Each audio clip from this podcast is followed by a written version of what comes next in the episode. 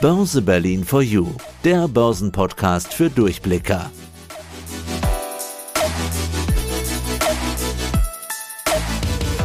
Ich bin Andi Groß vom Börsenradio und mein heutiger Gast ist Michael Blumenroth. Michael Blumenroth ist Rohstoffexperte bei der Deutschen Bank. Michael, herzlich willkommen bei uns im Podcast. Ja, danke schön, Andi. Ich freue mich auch, dass ich hier heute sprechen darf. Rohstoffexperte. Was macht denn ein Rohstoffexperte den ganzen Tag? Ja, warum Rohstoffexperte? Ich bin in den Bereich Rohstoffe gewechselt in den Mitte der 90er Jahre schon, also ein alter Hase.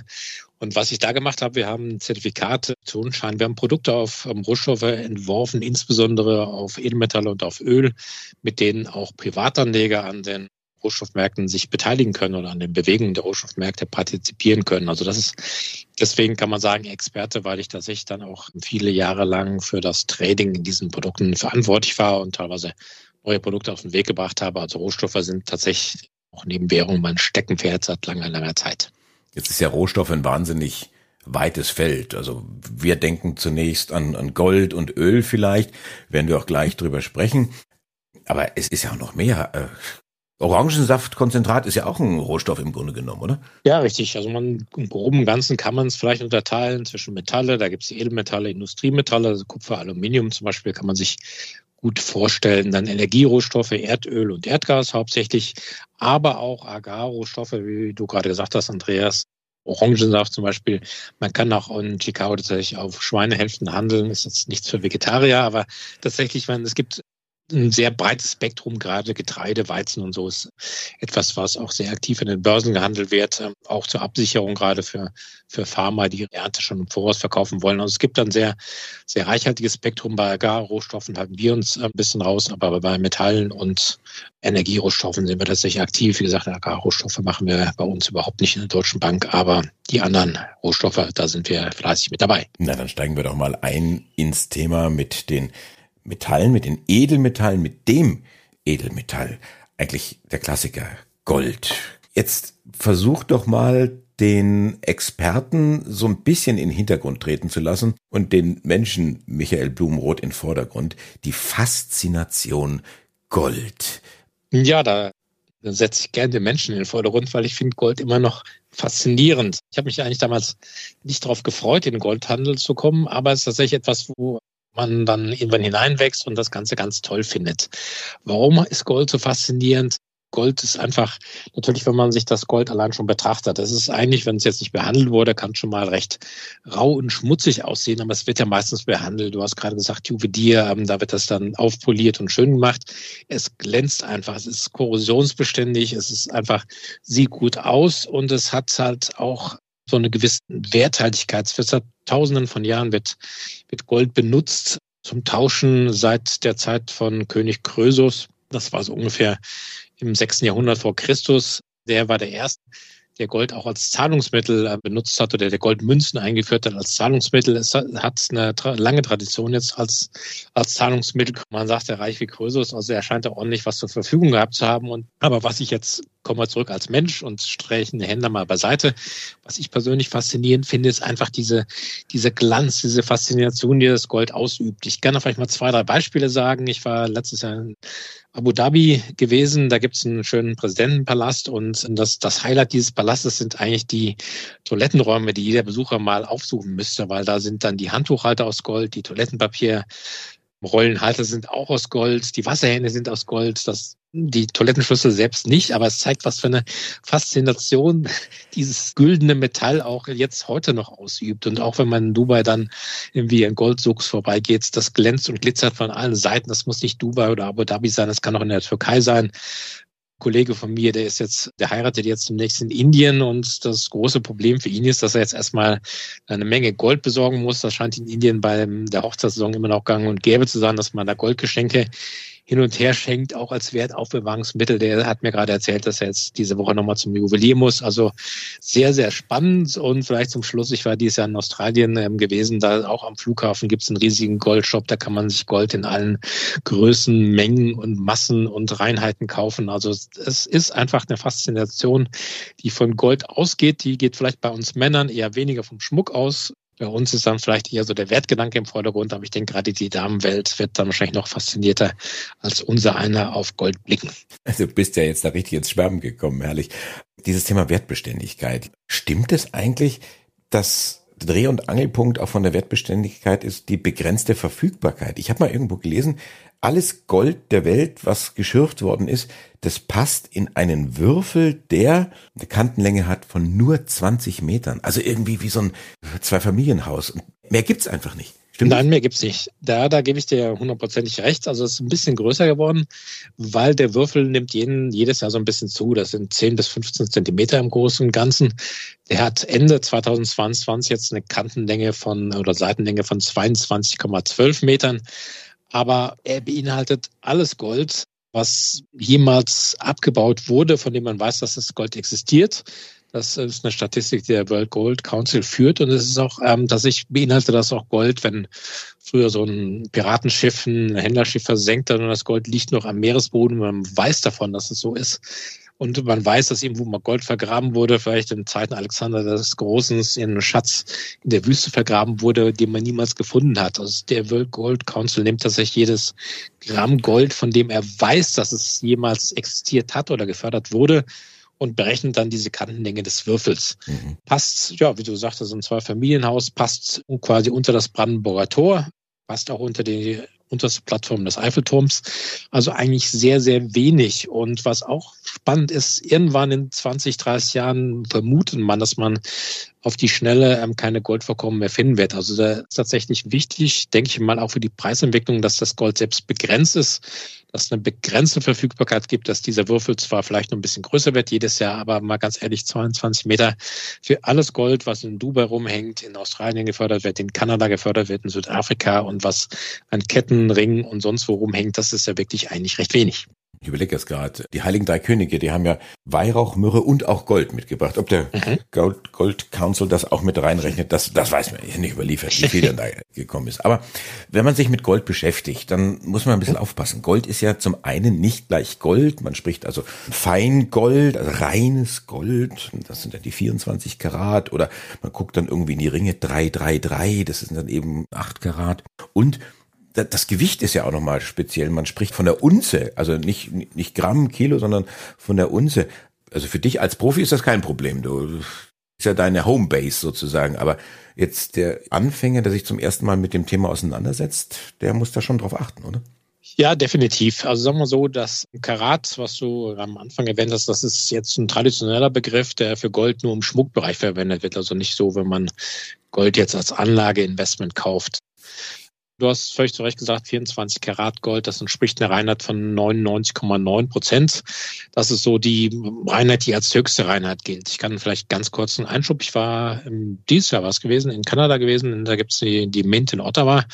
Da kann man so eine Führung machen. Da werden auch die Münzen, Goldmünzen geprägt. Da kann man ein bisschen shoppen gehen, wenn man das nötige Kleingeld hat. Aber er hat bei der Führung erklärt, dass die Mint of Kanada tatsächlich die einzige Anstalt weltweit ist, die Gold in der Reinheit von 99,99 Prozent prägen kann. Also es ist immer so ein bisschen Ausschuss uns drin, so kleine Kupferteilchen oder sowas, was man nicht ganz rausfummeln kann. Man kann es hundertmal schmelzen, aber man kriegt es eigentlich nie ganz rein. Ne? Diese 24 Karat sind jetzt tatsächlich 99,9 Gold, also 999er nennt man das im Fachbereich. Es gibt gerade jetzt, was Schmuckgold angeht, so auch kleinere Goldreinheiten. Die 750er sind im Gebräuch, das sind 15 Karat und die 333er sind tatsächlich 8 Karat. Das ist hängt damit zusammen, dass die, die Reinheit des Goldes in Karat gemessen ein Vierundzwanzigstel jeweils, immer ein Vierundzwanzigstel nach oben und deswegen acht mal 24, da kommen wir auf die 333er Reinheit. Aber zurück vielleicht zum Anfang, also das ist, betrifft den Schmuckbereich. Also das ist eher für die Leute, die jetzt in Schmuck interessiert sind.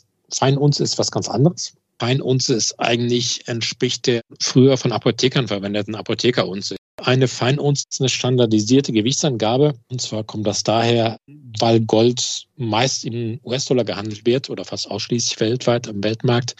Deswegen werden auch angloamerikanische Maßsysteme verwendet. Und da gibt es tatsächlich die Treuunze. Das ist eine Unze, die einerseits gesagt die Apothekerunze ist und andererseits wurde sie in Frankreich in der Stadt Troyes wahrscheinlich im Mittelalter verwendet Und diese Unze sind 31,1035 Gramm ungefähr. Da hat noch ein paar mehr Nachkommastellen, aber mit 31,1 Gramm ist man ganz gut dabei. Also ungefähr gesagt 31,1 Gramm. Und die Unze ist tatsächlich die Größeneinheit, mit der Gold gehandelt wird weltweit. Wenn man jetzt an den Terminbörsen handelt, wenn man Gold kauft, verkauft. Meistens kann man es in Gramm machen, man kann es aber meistens wird das tatsächlich in Unzen gemacht. Das ist die gebräuchliche Messgröße. Wenn man Gold jetzt am Markt handelt, eine Bank handelt mit der anderen, dann passiert das fast ausschließlich in Unzen. Jetzt für den Anleger. Warum sollte der sich Gold kaufen? Wo kann er Gold kaufen? Und vor allem, wenn er Gold gekauft hat, was macht er dann damit? Im Garten vergraben ist ja keine so gute Idee. Nee, das ist richtig. Also ich denke schon, dass das durchaus sinnvoll ist für Anleger in Gold zu investieren. Hatte ich mit, mit 100 Prozent reinzugehen, das empfehlen wir niemals, aber so fünf bis zehn Prozent in Portfolio hatte ich für eine sehr gute Idee. Ganz ehrlich gesagt, ich mache das auch jeden Monat, so einen kleinen Teil in Gold. Ich sage auch gleich wie, einen kleinen Teil in Gold zu parken oder anzulegen, sagen wir es mal besser so rum.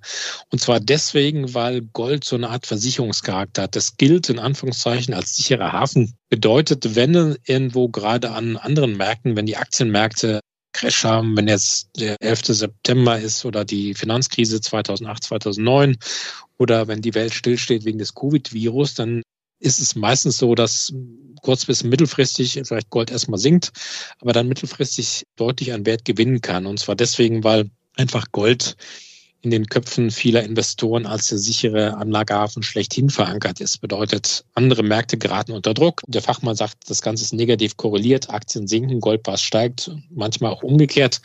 Aber Gold hat so einen Versicherungscharakter. Und deswegen würde ich Anlegern durchaus empfehlen, sich breit aufzustellen und ihr Depot auf fünf bis zehn Prozent an Gold, also Gold zu kaufen.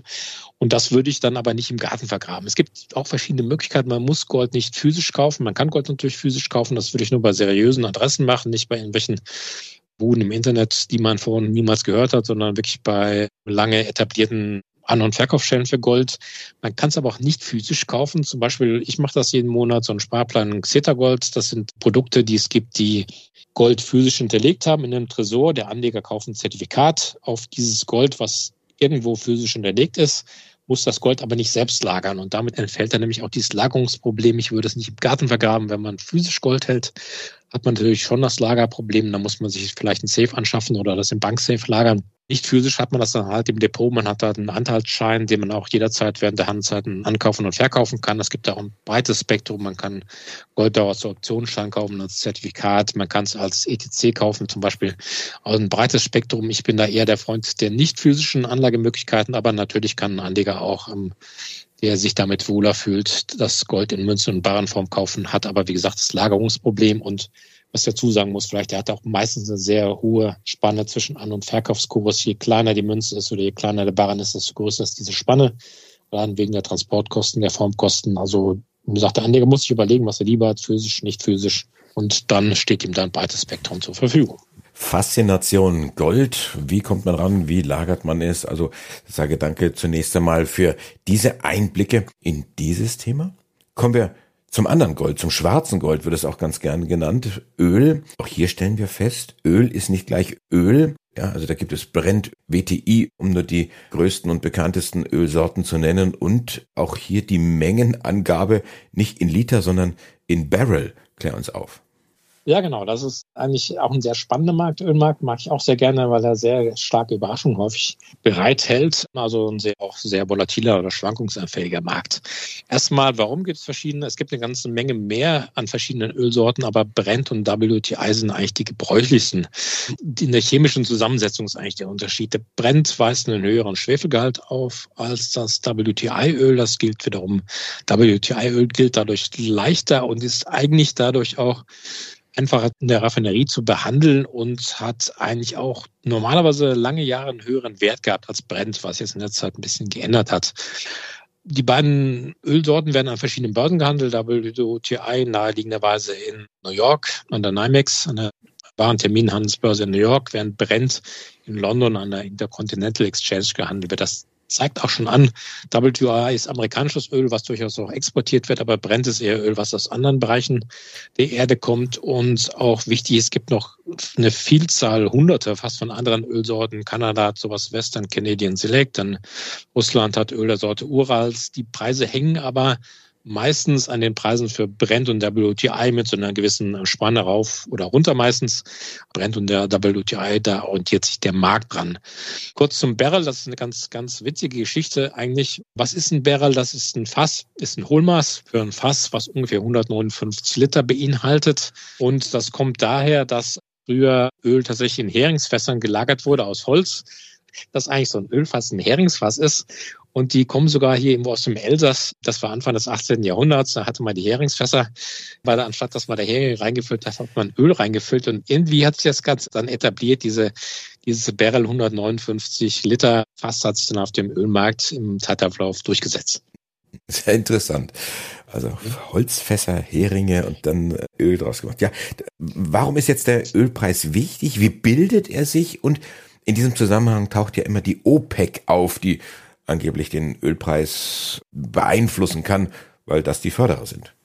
Also Ölpreis ist deswegen wichtig, weil einfach ja große Teile unseres Lebens davon betroffen sind. Also egal, ob wir nun Auto fahren, ins zu steigen oder ob wir die Wohnung mit Öl heizen, das müssen wir, selbst wenn wir gar nichts von diesen Sachen machen würden, kommen wir immer durch Ölpreis in Berührung, weil einfach in den Preisen jetzt für Lebensmittel zum Beispiel sind Transportkosten enthalten. Je höher der Benzinpreis ist, desto höher ist die Lieferung durch die Spedition. Also Ölpreis hat sehr, sehr starke Auswirkungen, hat auch einen sehr großen Anteil an den Verbraucherpreisen allgemein, hat also nicht nur Einfluss jetzt auf den direkten Verbrauch, sondern auch indirekte Preise. Da hat er dann auch Einfluss. Er bildet sich, ja, wie meistens durch Angebot und Nachfrage, aber jetzt hier nicht so, dass es darum geht, das Öl, was ich jetzt dann morgen in der Tankstelle haben will, ähm, das, das kaufe ich jetzt heute, sondern das bildet sich meistens über Terminmärkte oder fast ausschließlich über Terminmärkte. Ähm, da gibt es dann jeden Monat einen verschiedenen Kontrakt. Das geht dann bis fünf oder zehn Jahre im Voraus. Also der Preis wird tatsächlich dann an diesen Terminmärkten gebildet mit natürlich sehr großen Spielern, Einflussfaktoren mit den Raffinerien, mit den Ölproduzenten auf der einen Seite, auf der anderen Seite die Nachfrage wie Fluggesellschaften, Tankstellen und ähnliches. Also es es sind sehr eminent großer Markt. Deswegen, weil auch der Ölpreis natürlich für gerade die ölexportierenden Länder so wichtig ist, haben die 1960 was, glaube ich, eine Organisation gegründet. Da gehörten damals zwölf Staaten dabei. Das Ziel der OPEC, das ist übersetzt Organisation ähm, Erdöl exportierender Länder, ist gewesen, den Ölpreis so ein bisschen zu steuern, die Interessen der Mitgliedstaaten zu vertreten, indem man Einfluss auf die Ölpreise nimmt, indem man zum Beispiel mehr Öl gemeinsam fördert oder weniger Öl zusammen wir haben jetzt eine Erweiterung gesehen auf OPEC-Plus-Länder seit der Covid-Pandemie. Das sind jetzt, glaube ich, 19 Länder. Da sind jetzt auch Länder dabei, wie Russland zum Beispiel, Saudi-Arabien, wo das bestimmende Land der OPEC. Und momentan merkt man wieder ein bisschen den Einfluss der OPEC oder man hat ihn gemerkt in den letzten Monaten, weil die OPEC Plus momentan das Angebot künstlich verknappt. Das sind knapp zwei Millionen Barrel am Tag, die jetzt weniger in den Markt reinkommen, dadurch, dass gerade Saudi-Arabien eine Million Barrel am Tag weniger fördert, als sie es eigentlich könnten. Sie wollen dadurch die Preise stützen und eigentlich auch die Preise höher sehen, als sie momentan sind. Also der Einfluss der OPEC Plus ist da, aber er hat in den letzten Jahren so ein bisschen abgenommen, weil es auch gerade in den USA befördert momentan Rekordmengen Öl, die auch exportiert werden können. Es gibt tatsächlich jetzt Ölförderquoten oder die Ölfördermengen weltweit sind auf einem Rekordniveau und deswegen hat die OPEC Plus noch einen bestimmten Einfluss auf die Preise, aber nicht mehr so stark, wie es vielleicht in den 80er Jahren gewesen ist. Wie kann man jetzt investieren in Öl? Sich so ein Heringsfass zu kaufen mit 159 Liter und das in den Garten zu stellen, ist vielleicht noch eine blödere Idee als das, was ich beim, beim Gold gefragt hatte. Ist das Thema überhaupt was für Einsteiger? Also für Einsteiger sehe ich das ein bisschen schwierig. Man kann investieren, kann man. Physisch investieren geht so gut wie gar nicht. Das kann auch schiefgehen. Das hatten wir jetzt gerade während Covid gesehen. Da gab es tatsächlich mal eine Zeit lang ganz kurzfristig negative Preise für WTI-Öl, weil das an den Terminmärkten ein Kontrakt auslief und das Öl hätte irgendwo gelagert werden müssen. Es gab aber keine freien Lagerstätten mehr, weil die einfach voll waren weil keiner mehr Öl gebraucht hat. Also die es zeigt auch an, die Ölpreise sind häufig sehr, sehr schwankungsstark, sagen wir es mal so. Die können sich am Tag vier, fünf Prozent bewegen. Ist also eher was für Anleger mit starken Nerven. Also würde ich nicht unbedingt als Einsteiger Investment empfehlen für Rohstoffmärkte. Da wäre ich eher bei Metallen, bei Gold. Ich muss aber dazu sagen, wenn jemand tatsächlich Interesse daran hat, an den Ölmärkten zu partizipieren, dann geht es fast ausschließlich über Zertifikate die jetzt von vielen Banken ausgegeben werden. Da muss man ein bisschen aufpassen. Das sind dann, geht, wie gesagt, über Terminkontrakte. Die werden, die laufen aus Ende des Monats, werden auf den nächsten Monat weiter gerollt. Also eine Kontrakt muss verkauft werden, den man hat ja im nächsten Monat wieder gekauft. Das erledigt die Bank alles. Aber das hat so ein bisschen so ein Risiko, dass dieser Wechsel von einem Kontrakt auf den anderen, dass das je nachdem von Vorteil oder Nachteil sein kann für Verbraucher. Also etwa eher etwas schwierig. Was Ölmarkt angeht, würde ich vielleicht eher empfehlen, dass man sich eine Meinung bildet, Ölnachfrage und das Angebot sein wird in den nächsten Monaten oder nächsten Jahren, dass man dann über die Herstellerfirmen in Öl eher seine Meinung ausdrückt. Man kann ja Aktien gerade von den größten Ölgesellschaften kaufen. Wenn man jetzt an sich ist, dass sie jetzt gerade wie im letzten Jahr gute Geschäfte machen, dann ähm, ist so eine Aktie natürlich interessant. Langfristig wissen wir alle, wollen wir weg von den fossilen Rohstoffen. Das haben wir gerade bei der Weltklimakonferenz in Dubai gehört. Das wird langfristig, dann muss man sich eh von Öl wegorientieren. Aber die nächsten Jahre ist wahrscheinlich die Nachfrage noch relativ hoch, gerade wenn wir jetzt vielleicht auch eine Konjunkturerholung im Laufe des Jahres 24 sehen. Also die Aussichten für Öl relativ gut. Aber wie gesagt, um auf deine Frage zurückzukommen, für Einsteiger ein bisschen schwierig. Da muss man dann auch, sich Geduld mitbringen, weil man eine Meinung hat weil die, die Preise sich dann doch teilweise jetzt eigentlich recht äh, entgegen der Erwartungen vieler Marktanalysten bewegt haben in den letzten Monaten. Also eher etwas für erfahrene Anleger, die dann durchaus auch mal einen Verlust aushalten können, die sich dann zeitweise bilden. Ich hatte ja eingangs gesagt, das Thema Rohstoffe ist ein wahnsinnig breites Feld und du hast uns dann so ein bisschen mitgenommen, was es für verschiedene Rohstoffe dann eben gibt. Und wir hatten jetzt zwei Klassen besprochen, Energierohstoffe in Form von Öl, Metalle, Edelmetalle in Form von Gold. Ich kann mir vorstellen, wir haben jetzt hier 20 Minuten Podcast gemacht. Wenn ich dich von alleine lasse, wir könnten hier nicht 20 Minuten, sondern 20 Tage könnten wir miteinander über die Rohstoffmärkte sprechen. Michael Blumenroth, Rohstoffexperte der Deutschen Bank, unser Gast heute im Podcast. Vielen Dank. Ich habe zu lange, hat Spaß gemacht. Dankeschön. Börse Berlin for You. Klartext für Börseneinsteiger und Fortgeschrittene. Wir bringen Licht ins Finanzdunkel. Börse Berlin for You. Dein Börsenpodcast.